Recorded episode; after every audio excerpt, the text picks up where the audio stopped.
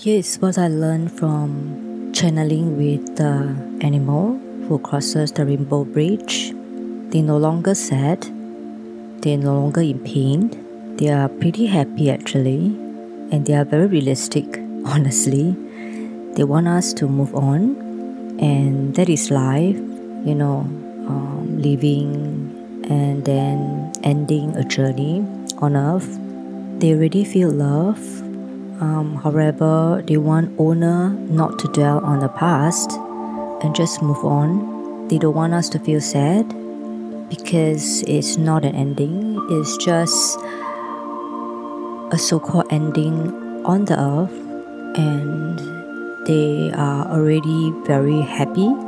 And it was us humans who are always living in the past, feeling sad, having regrets, they want us to move on, really.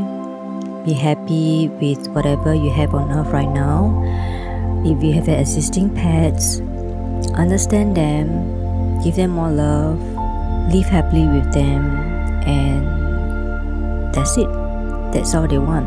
So, owner, let's grant our passed away pets to live a happy life to move on and spread some love to all the animals that's on the earth. So I hope this helps you in a way to let go of your grief and uh, just live happy on your remaining time on earth.